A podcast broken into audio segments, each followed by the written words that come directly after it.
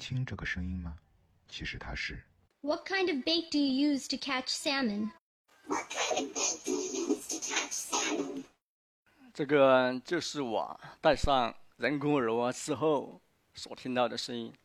大家好，我是音速科技的创始人兼 CEO 石成川，我自己就是一名极中度的听障人士。刚才这个声音就是模拟我平常所听到的声音的感觉，它其实是很模糊的。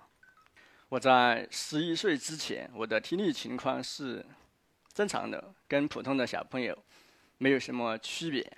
但是在十一岁的时候，我生了一场大病，在医院的 ICU 里面醒来之后，我的世界就变得完全安静了。刚刚失聪的时候，我的爸爸妈妈通过各种渠道筹了三万多块钱，我买了一个当时最昂贵的。功率最大的助听器，但是我戴上之后，还是听不到声音，没有任何效果。所以这里我想澄清第一个误解，就是我们听障人士戴上助听器器之后，也不一定能够听到声音，因为对于重度和极重度的听障人士而言，戴上助听器可能也没有效果。在我十一岁到二十七岁之间。我是完全听不到任何声音的。在二十七岁的时候，我植入了一个人工耳蜗。通过这个人工耳蜗的帮助，我现在可以听到声音了。但是我听到的声音和普通人听到的声音还是不太一样。特别是在嘈杂的环境之下，很多人同时说话的时候，我大概只能听到声音，但是没有办法听明白声音里面的意思。所以这里我想澄清第二个误解，并不是听障人士戴上人工耳蜗之后就能够恢复到普通人的听力水平。通常来说，年纪越小，植入人工耳蜗的效果就会越好。但总的来说，几乎很难恢复到普通人的这个听力水平。在我刚刚失聪的时候，我的爸爸妈妈一开始是希望把我送到特殊教育学校去上学。但是，我的家乡比较偏远，县城没有特殊教育学校，于是我回到了原来的乡村小学去读书。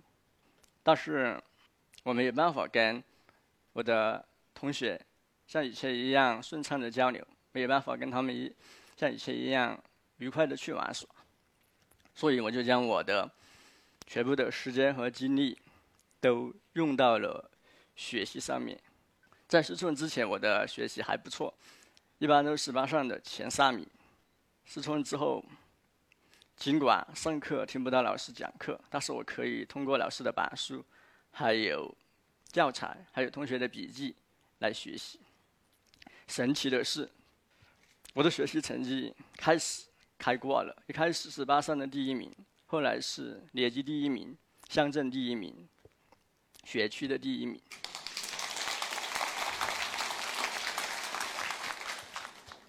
随着我的学习成绩越来越好，越来越拔尖，我也得到了老师的认可和同学们的尊敬。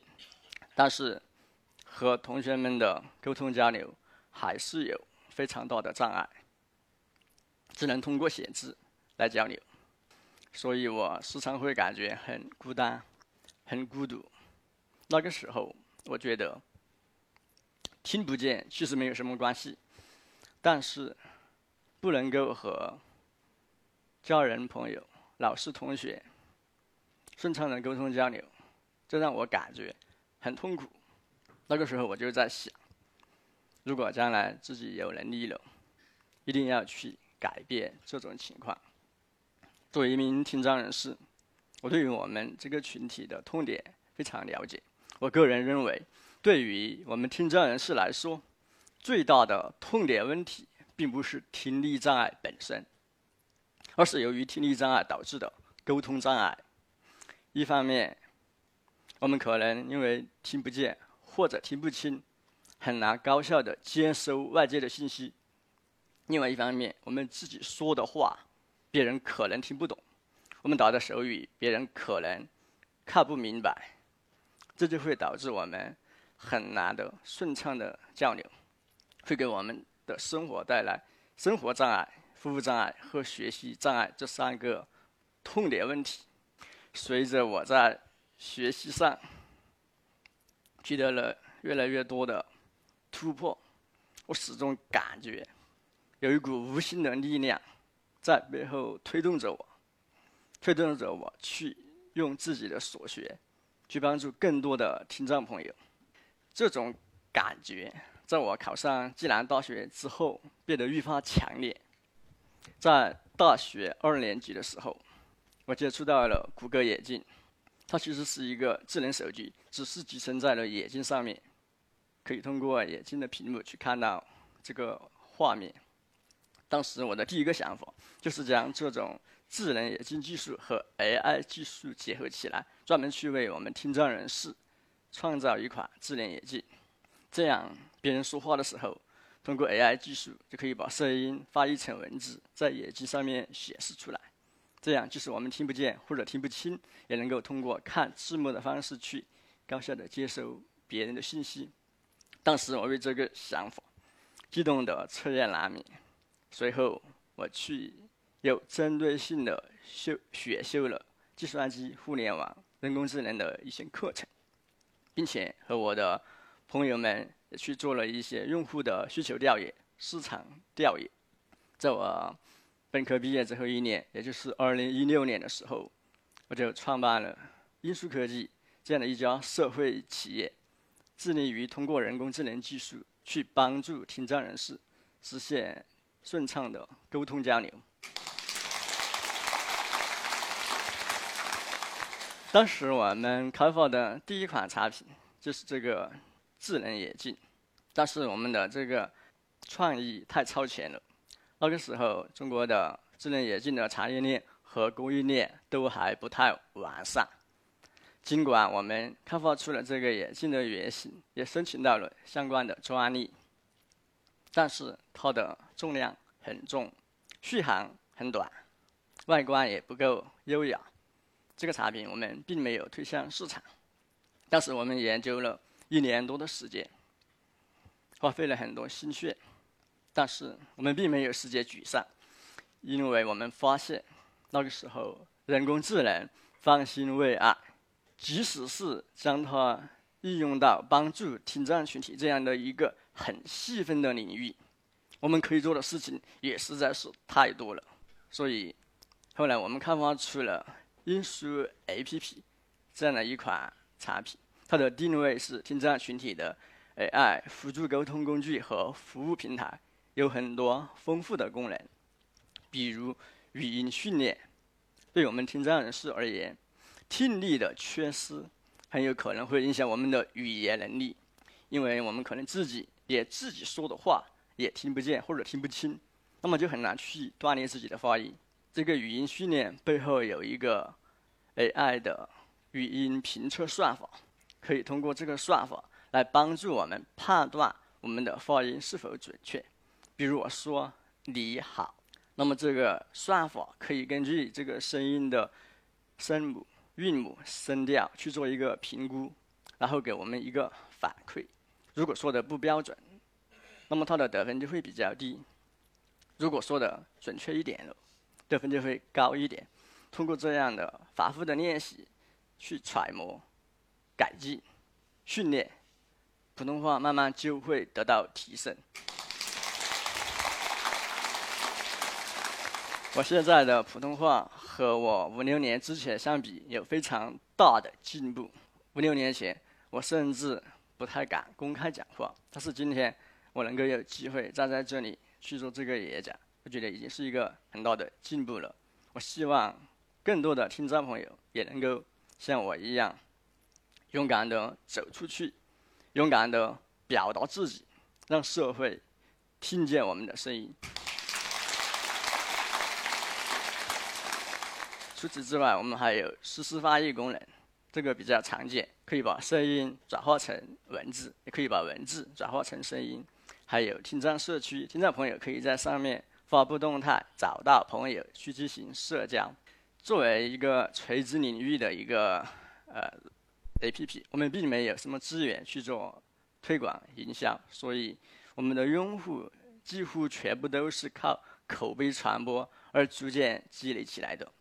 目前我们已经有一百多万用户，平均每月的活跃度超过百分之三十。在广州，我们有一位忠实的用户，我们都叫她梅姐。她是一位听障人士，以前因为听力障碍，她几乎不敢出门，不敢社交，不敢到外面去。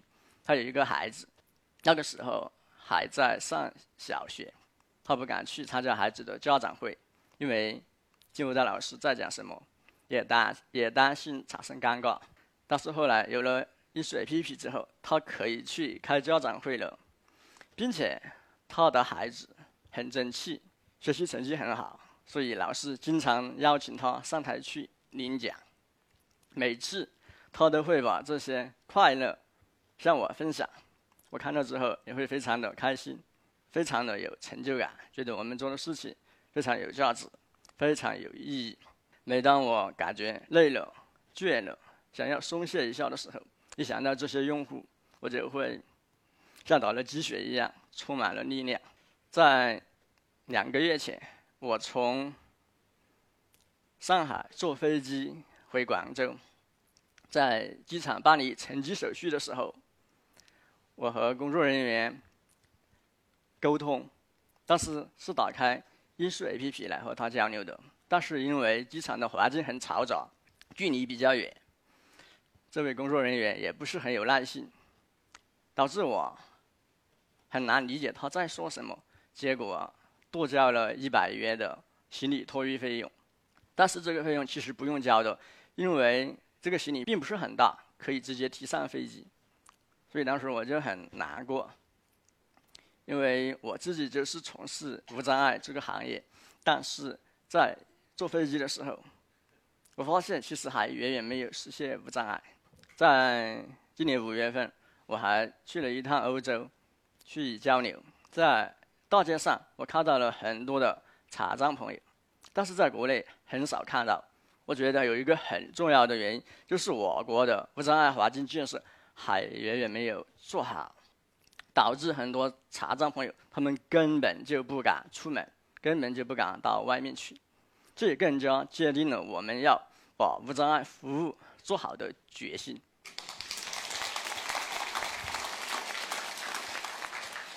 我们。也为各类公共服务机构，比如说行政服务中心、医院、银行、图书馆、博物馆等，开发了一套政务无障碍系统。它可以帮助去这些机构办理业务的听障人士与工作人员顺畅的沟通，可以提供文字翻译、远程手语翻译，甚至 AI 手语翻译这样的服务。曾经有一个阿姨，她。听不见，不会说话，甚至也不太识字。她退休之后想要去办理养老金，但是前两次都没有办理成功，因为她和工作人员完全没法交流。直到第三次的时候，在我们这套政务无障碍系统的帮助之下，他终于成功办理了自己的养老金。我知道之后也非常的高兴，因为我想到，假如说我在坐飞机的时候。这个机场也有这样的无障碍系统，那么就不会导致我和这个工作人员之间的沟通障碍了。幸运的是，在今年六月二十八日，我国通过了一个新的法律，叫做《无障碍华金建设法》。这个法律将会从今年九月一日起正式施行。这个法律明确规定了各类公共服务。场所都应当配备必要的无障碍设备和辅助器具，标注指引无障碍设施，为残疾人、老年人提供无障碍服务。第三个痛点问题，学习障碍可以通过这个教学无障碍系统去得到解决。这个也是根据我自己的亲身的体验而设计开发的。因为我以前上学的时候，上课是完全听不到老师讲课的。那么这套系统。可以在老师讲课的时候，把他说的话变成文字，显示在大屏幕上面，就可以极大的提高课堂的效率。目前这套系统已经在全国的接近一百家特殊教育学校得到了应用，极大的提高了听障学生的学习成绩。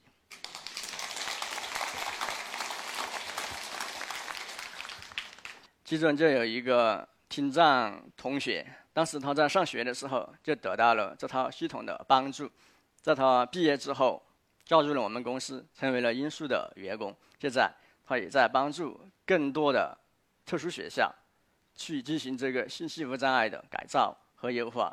所以，我们也希望有更多的合作伙伴可以和我们一起 将这样的系统，呃，让它变成一个基础设施。经过多年的发展，我们也逐渐积累了自己的核心壁垒。就在两个月前，英数成为了国内首批四十一家通过网信办大模型监管备案的算法之一。同批获得备案的还包括像呃快手、淘宝、网易等大企业。英数是其中唯一的一家。创业公司。截止到目前，我们已经积累了四十余项知识产权，在去年底成功被评为了国家高新技术企业。感谢互联网，感谢 AI，让我们有机会去搭建这样的一个公平的桥梁，让这个社会可以变得更加和谐。